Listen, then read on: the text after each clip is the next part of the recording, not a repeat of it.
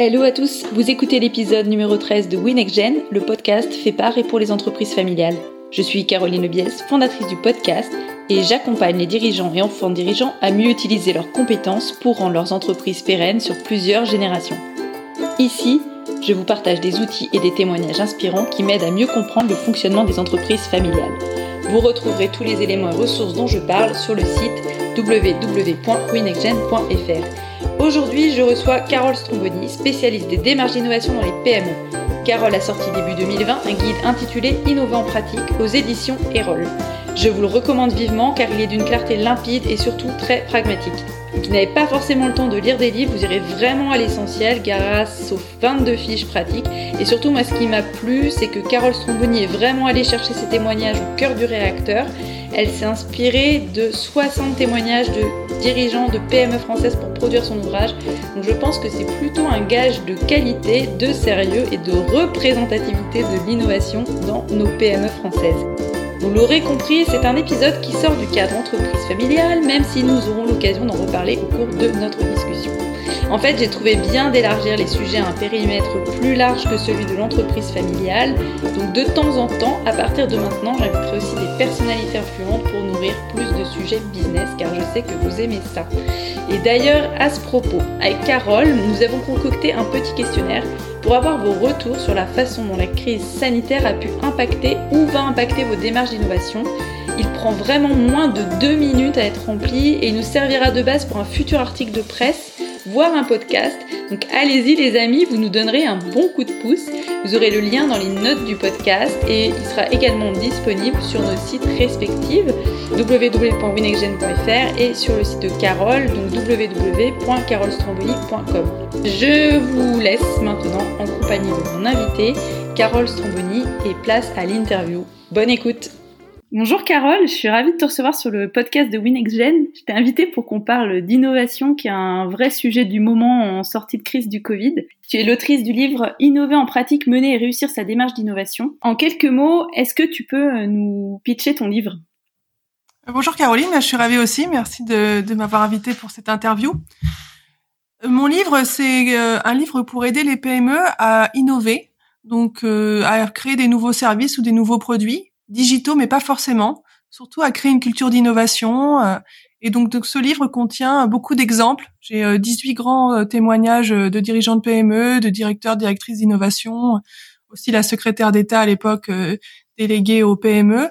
Et j'ai beaucoup de témoignages d'entreprises sur ces sujets d'innovation parce que je pense qu'il faut allier théorie et pratique. Et pour moi, l'innovation, c'est un état d'esprit et des techniques. Et donc, dans ce livre, je parle état d'esprit, théorie, exemples et techniques avec 22 euh, fiches pratiques utiles pour les PME. Et pourquoi toi tu as envie, euh, tu as eu envie d'aider les PME en écrivant ce livre? Parce que c'est vrai que souvent on associe innovation et grands groupes ou innovation et start-up, et c'est pas forcément une évidence de se dire que les PME innovent. Il y avait euh, une volonté derrière l'écriture de ton livre? Oui, tout à fait. Bah, les PME, c'est quand même euh, le socle aujourd'hui en France. Hein. C'est euh, le plus grand employeur en France. Elles ont toujours innové, les PME. C'est juste qu'on n'en parle pas assez, pas beaucoup. Et moi, j'avais envie de donner la parole à, tous ces dirigeants, ces dirigeantes, à ces équipes euh, qui innovent au quotidien finalement, peut-être pas comme on l'entend, mais mais en tout cas qui font, qui créent de la nouveauté, qui essaient de s'adapter à leurs clients, qui sont très proches du terrain et qui, à mon sens, sont les mieux armés pour pour innover, puisque sont souvent des structures à taille humaine qui peuvent être manœuvrées euh, assez rapidement. Donc, si euh, la personne qui les dirige a une idée claire, et ça a été le cas, j'en ai rencontré certains et certaines sur où elles veulent emmener leur euh, leur PME. Il y a, en fait, elles peuvent aller beaucoup plus vite que les grands groupes. Elles ont déjà des clients, donc elles n'ont pas les mêmes problèmes que les startups qui doivent trouver des clients, des business models. Donc, pour moi, c'est vraiment un, une structure, une communauté, un collectif qui est à même d'innover, qui le fait déjà, et j'avais envie d'en parler soit plus connu et aussi d'aider celles qui manquent parfois d'état d'esprit ou de technique, mais surtout euh, de technique, de les, de les outiller pour ça. Et c'est vrai que ton livre, il est très pratique. En fait, on y trouve beaucoup de conseils applicables euh, d'emblée. C'est vraiment euh, intéressant parce qu'il est pas. Enfin, bien sûr, il y a de la théorie, mais on voit que tu as vraiment mis le focus sur l'application en termes opérationnels.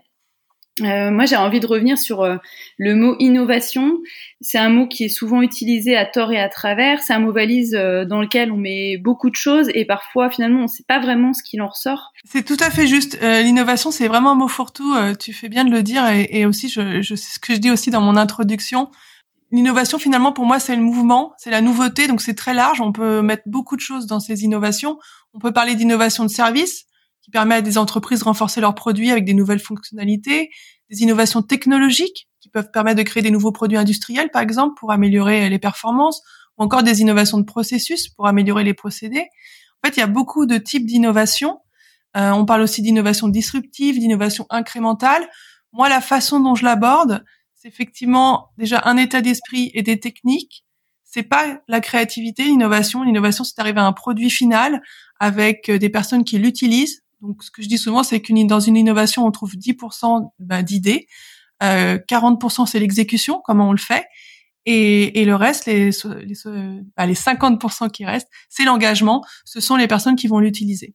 Et donc ça, c'est une innovation, c'est tout ça. C'est pas juste la bonne idée ou la mauvaise idée, euh, c'est comment on le fait. Parce qu'il y a beaucoup d'innovations. Euh, on peut parler euh, de Doctolib, qui est euh, prendre des rendez-vous en ligne avec des médecins, c'est pas l'idée la plus révolutionnaire, mais la façon dont ça a été exécuté, ça a été très bien fait. Euh, les outils en ligne sont, sont super, tout le monde est très content parce qu'il y a un côté expérientiel dont on parle beaucoup dans l'innovation et c'est utilisé, ça devient un leader en France. Donc ça, c'est un exemple un peu général euh, que tout le monde connaît, comme j'aurais pu parler d'Uber sur les mêmes sujets.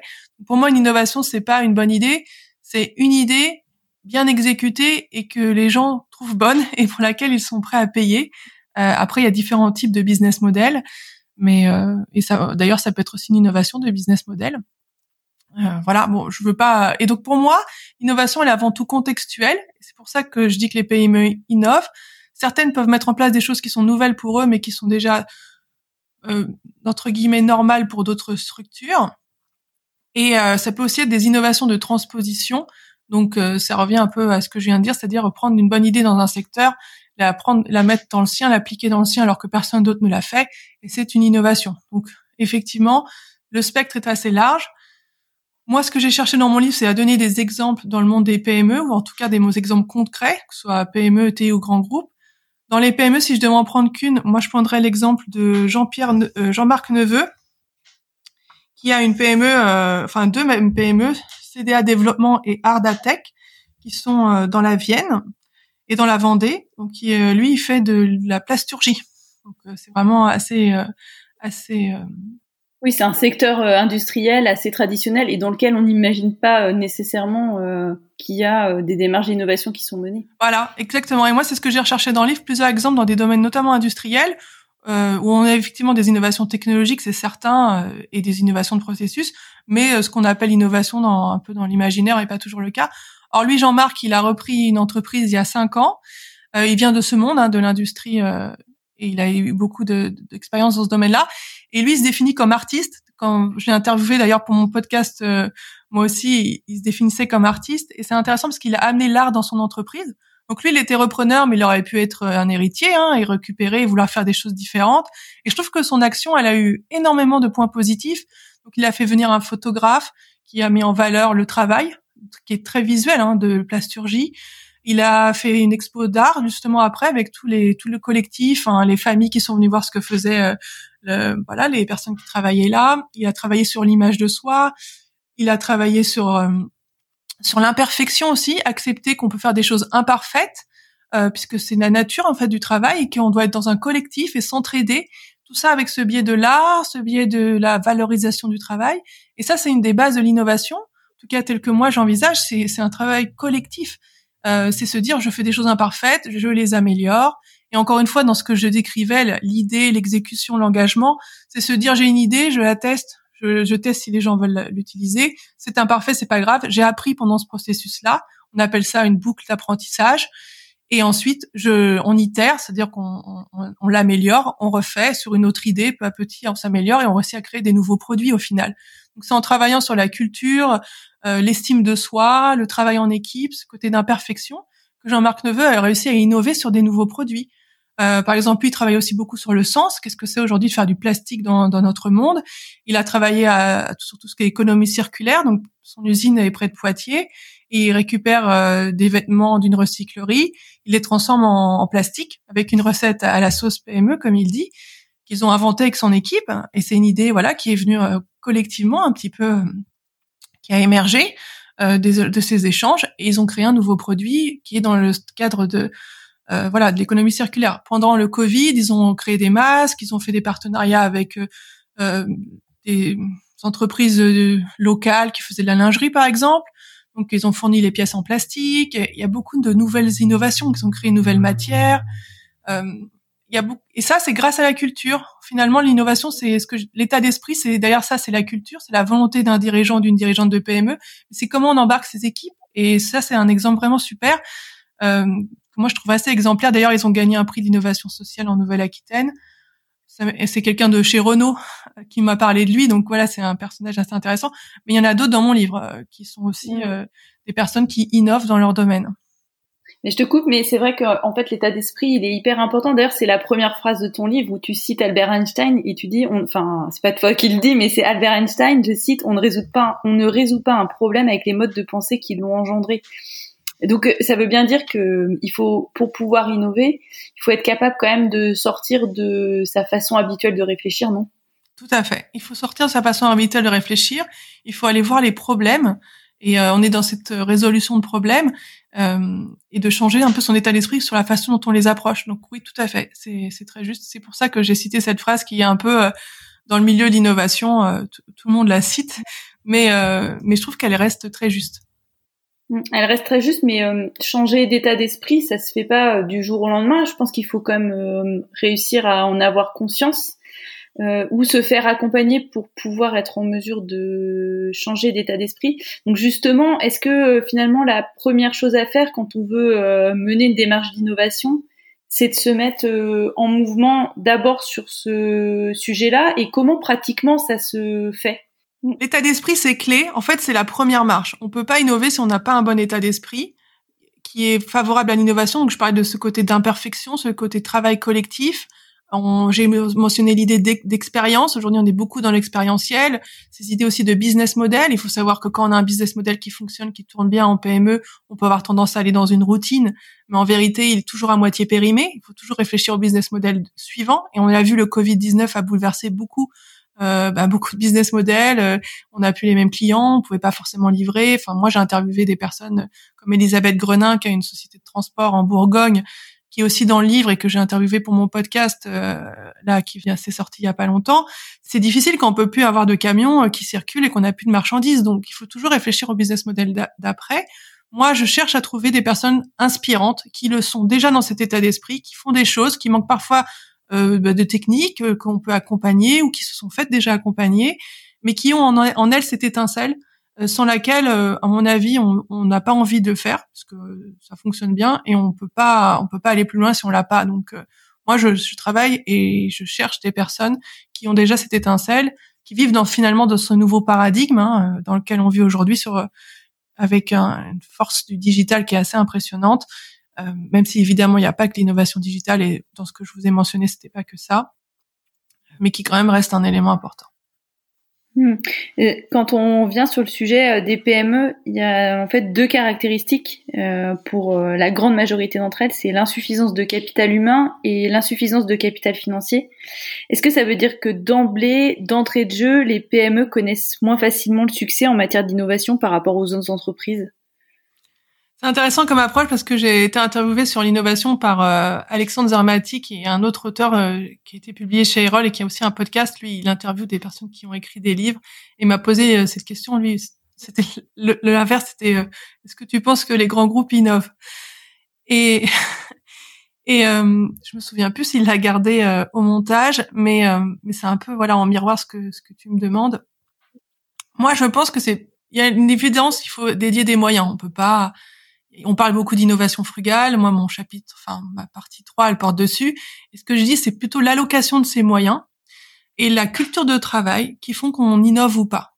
C'est, et donc, dans les PME, il y a tous, tout, tout est là pour pouvoir innover. Il y a même des PME qui innovent sans vraiment le savoir, parce que voilà, elles, elles sont à l'écoute de leurs clients, les équipes sont là, elles ont dans certaines PME euh, bah, plus la parole que dans d'autres, et elles permettent d'améliorer ce qu'on appelle en innovation, euh, voilà, les irritants ou les cailloux dans la chaussure. Et quand on a un bon système euh, managérial, on peut déjà innover et dire ah bah voilà, et ça ça marche pas, il faut qu'on fasse autrement, s'inspirer de l'extérieur. Et l'innovation, c'est beaucoup ça aussi, c'est s'inspirer de l'extérieur. Donc du coup, pour moi, c'est surtout une allocation de ressources euh, financières, mais aussi euh, de temps. On parle beaucoup, euh, ça fait partie de l'imaginaire de Google qui laisse 10% du temps à ses équipes pour faire des projets, voilà, on dit personnels. Dans la réalité, bon, c'est pas vraiment ça, mais mais dans l'état d'esprit, c'est ça, c'est se laisser du temps pour pour innover, pour parler ensemble. Ce que fait Jean-Pierre, Jean-Marc Neveu, décidément, pardon Jean-Marc, c'est que souvent il, fait des réunions d'équipe où les personnes parlent des irritants. Pourquoi il y a ça? Qu'est-ce qu'on peut faire pour l'améliorer?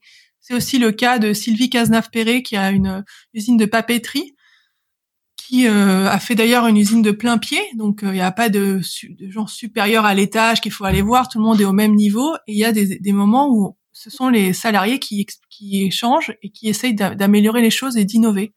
Donc pour moi, c'est les techniques permettent d'aller plus vite, euh, d'avoir certains concepts. Moi, moi, j'ai fait beaucoup de choses d'instinct, par exemple dans ma carrière, sur tout ce qui était transformation digitale, et d'avoir les techniques d'innovation, ça m'a aidé à être plus rapide, à mettre des mots sur des choses que je faisais instinctivement, et finalement avoir des résultats à la fois meilleurs et plus rapides.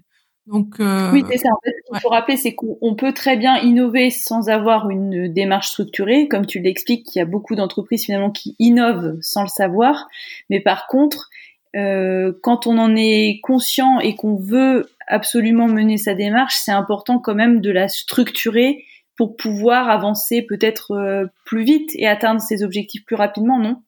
Oui, c'est ça. Et même tout simplement les atteindre parce que parfois, on, quand on fait mal les choses, forcément, on a plus de chances de se rater et de dire ah bah ça sert à rien. Donc se faire accompagner. Euh, évidemment, c'est essentiel à mon avis. Ça peut être par un conseil d'administration, ça peut être par un prestataire, qui s'y connaît. Par exemple, il y avait dans mon livre, j'ai interviewé Emmanuel Mignot, qui était à la tête d'un centre d'appel à Dijon, qui lui a innové euh, vraiment par la confiance et, euh, et surtout, il me racontait comment il avait construit un nouveau bâtiment et ça lui avait coûté moins cher au final de créer des espaces euh, dits innovants, c'est-à-dire plus ouverts, plus libres, avec voilà moins de contrôle social et puis moins de murs. Enfin, et donc, ce, et, il a, et au mètre carré, ça lui a coûté beaucoup moins cher parce qu'il s'est aussi fait accompagner par un cabinet d'architecture qui était habitué à faire de, ce type de projet innovant.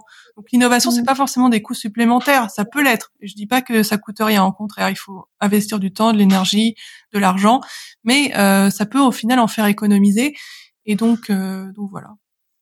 Non, mais c'est intéressant en fait ce rapport à la frugalité parce que c'est vrai que c'est parfois, enfin, dans les entreprises, euh, il peut quand même y avoir des sujets de trésorerie et ça peut être un, frein alors euh, à lever près du dirigeant de lui dire bah non, euh, innover, oui, ça ça coûte peut-être un petit peu d'argent, mais en tout cas, il y a quand même des moyens d'y arriver sans sans mettre des millions d'euros sur la table. Pour moi, c'est c'est assez caractéristique d'ailleurs dans les entreprises familiales parce que on regarde souvent quand même voilà de près la dépense où il y a une vision du long terme, où il y a de l'autofinancement. En fait, dans tous les cas, la question que moi j'avais envie de poser, c'est est-ce que euh, plus que l'argent finalement, c'est pas euh, la vision long terme et l'engagement des collaborateurs qui vont être des facteurs déterminants du succès de la démarche d'innovation? Tout à fait. C'est effectivement vision du dirigeant, c'est ce que j'appelle l'état d'esprit culture, l'engagement des collaborateurs. Et moi, j'ajouterais aussi euh, euh, aller voir les clients. Et, là, je pense à, une, directrice innovation que j'ai interviewée chez Danone. C'est elle qui a notamment créé euh, les vaches, les deux vaches, voilà, les produits yaourt et deux vaches. Euh, c'est un peu une créative au, sein de Danone. Elle, elle me disait, au pays de Descartes, euh, c'est la rationalité qui compte, mais souvent il suffit d'aller voir les clients pour savoir comment on peut innover. Et, et donc effectivement, moi j'ajouterais quand même cette dimension client. On n'ose pas toujours aller, aller, les voir, leur demander ce qui va pas, ou on pense être dans une sorte de routine et tout va bien, tout le monde est content. Mais dans les démarches d'innovation, qui sont liées aux démarches agiles d'ailleurs, il y a beaucoup cet aspect euh, effectivement d'impliquer les, les, équipes, mais aussi les clients euh, existants et puis aussi ceux qu'on vise, mais en tout cas connaître un peu leurs problèmes, comment ils vivent, qu'est-ce qu'on peut faire pour quels sont leurs problèmes quoi. Et là, je citerai mmh. Henry Ford qui a inventé la Ford T et lui il disait souvent si j'avais demandé aux gens ce dont ils avaient besoin, il m'aurait dit des chevaux plus rapides. Or, le problème qui devait être résolu, c'est celui d'aller plus vite d'un endroit à un autre. Et la solution que lui a trouvée, c'était la voiture. Et donc, véritablement, l'innovation, c'est aussi de savoir quel problème on répond et comment on peut y répondre de façon innovante. Aujourd'hui, avec le digital, on peut faire évidemment des, des produits, des services, des expériences euh, qui sont pas digitales, mais on peut faire beaucoup de choses aujourd'hui facilement à des coûts vraiment euh, maîtrisés. Là, je sais pas, est-ce que plus que d'innovation, on peut pas parler de personnes visionnaires? Je pense qu'il y a une forme de vision, euh, mais ça peut être aussi les chefs d'entreprise ont quand même des convictions. Et là, euh, j'ai cité plusieurs fois Jean-Marc Neveu, mais il y en a beaucoup d'autres dans mon livre qui sont convaincus que c'est vers là qu'il faut aller. Euh, il y a même un Sylvain Cochet qui a InnovShop, qui lui a fait le design du magasin Google à Saint-Lazare à Paris. Il était très fier parce que c'est une boîte française qui a designé tout le tout nouveau magasin. Pour lui, il dit euh, c'est Darwin, où j'innove, où je meurs. Et, euh, et là, effectivement, il n'y a pas de vision d'un futur où, où, il voudrait nous emmener. Il y a une conviction que que c'est quelque chose qu'il faut, c'est un état d'esprit qu'il faut adopter. Euh, je dis pas que si on l'a pas, on peut pas continuer à avancer, mais on voit quand même que la crise Covid 19, ça, ça bouleverse pas mal les choses. Euh, Moi, je crois quand même euh, à l'importance de, de changer, enfin en tout cas d'introduire du changement régulier. En tout cas, euh, pour qu'une entreprise puisse survivre et se transmettre euh, dans le temps, il faut quand même quelque part qu'elle se remette en question de façon régulière.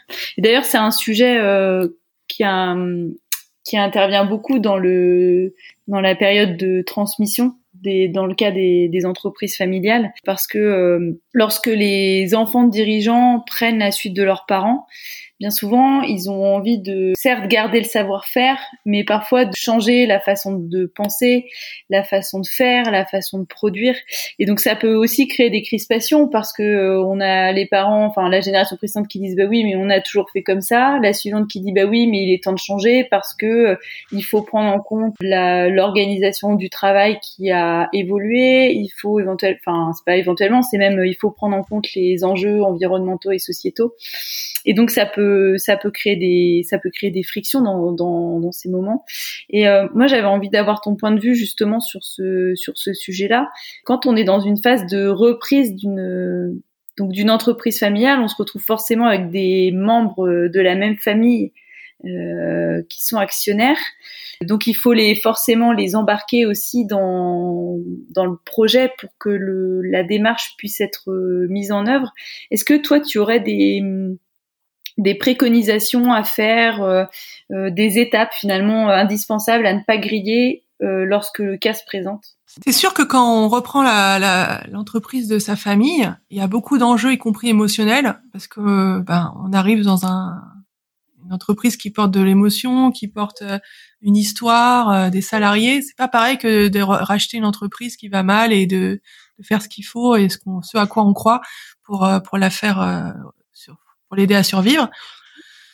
Moi, j'ai interviewé pour mon livre euh, Hugo Cialelli, qui est corse. Donc, euh, moi, Stromboni, c'est corse. Donc, j'ai de la famille en Corse. Et donc, j'avais envie d'avoir au moins une entreprise corse dans mon livre. Euh, lui et ses parents ont créé la brasserie Pietra, qui est une brasserie qui a innové sur le, côté produit puisqu'elle fait des bières à base de châtaigne. Et, et moi, dans mon livre, normalement, j'interviewe que des dirigeants de PME ou cofondateur, fondateur ou en reprise. Et là, j'avais fait une exception. Il est directeur du développement parce que c'est lui qui va reprendre la PME de ses parents. Et j'ai senti en l'interviewant euh, que c'était toujours pas fait, que c'est en cours. Voilà, j'ai pas du tout de jugement là-dessus. J'imagine juste que c'est que c'est pas simple, voilà, de reprendre et puis d'avoir des idées nouvelles.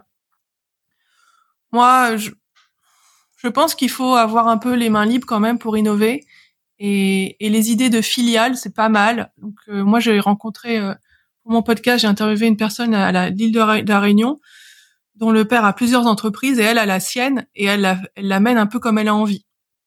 Mmh. Euh, une sorte d'entrepreneuriat un petit peu. Ouais, c'est ça un peu, voilà, de se dire. Euh, d'avoir les mains libres en fait, de pouvoir aller où on veut, manœuvrer son bateau, même s'il est plus petit que l'entreprise familiale. il me semble que si on doit toujours négocier avec sa famille qui vit dans l'ancien paradigme, ça doit être très épuisant, euh, très. Bon, je suis pas à la place de voilà de, ces dirigeants-là, mais il faut négocier quelque chose, à mon sens, où on, peut faire ses preuves avec des objectifs évidemment chiffrés, parce que à la fin, il faut, c'est quand même ça qui compte. Euh, et puis, et puis essayer d'avoir un espace de liberté, se créer sa zone à soi de liberté, d'autonomie. Euh, sauf si on a un excellent négociateur ou une excellente négociatrice et qu'on aime ça, mais j'ai l'impression quand même que dans les PME familiales, peut-être imaginer l'esprit filial, c'est ce qu'a fait la SNCF. Euh, elle a fait une voyage SNCF avant en filiale et c'était complètement euh, externe à la SNCF elle-même pour créer des nouveaux services. Maintenant, il y a eu une fusion, je crois. Mais voilà, peut-être euh, ça peut être une piste. Je dis pas que c'est la seule, mais se négocier cet espace de liberté euh, où on a vraiment les mains libres pour, pour faire ce qu'on veut soi-même et surtout ne pas s'engager seul, évidemment, le faire avec les équipes.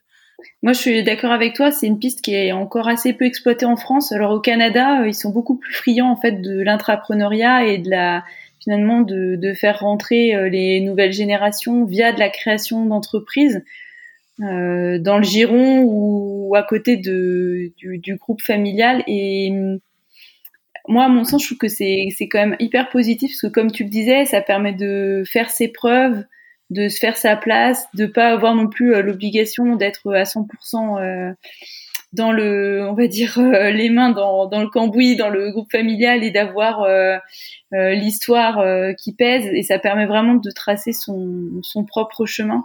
Et j'espère que c'est une, c'est une voie qui va vraiment se développer de plus en plus pour aussi démontrer qu'il est possible de, de faire autrement dans le dans la poursuite des, des aventures euh, entrepreneuriales en, en, famille. Comment tu fais passer ton message toi au-delà du livre? Moi, j'ai décidé euh, dans un peu l'esprit être un peu aligné avec ce que je prône de créer une formation en ligne sur les bases de l'innovation qui s'adresse à tout le monde finalement, enfin à tout le monde, à toutes les personnes qui veulent innover. Donc ça peut être des dirigeants de PME, des salariés de PME, d'autres types de personnes. Donc je donne un peu les bases sous un format avec vidéo et audio, euh, avec un webinaire gratuit sur mon site où je détaille un peu les trois grandes erreurs, euh, les trois erreurs principales qu'on peut faire quand on veut innover, donc comment les éviter. Et après, je présente mon programme euh, pour ensuite aider les gens à innover à un prix vraiment modique.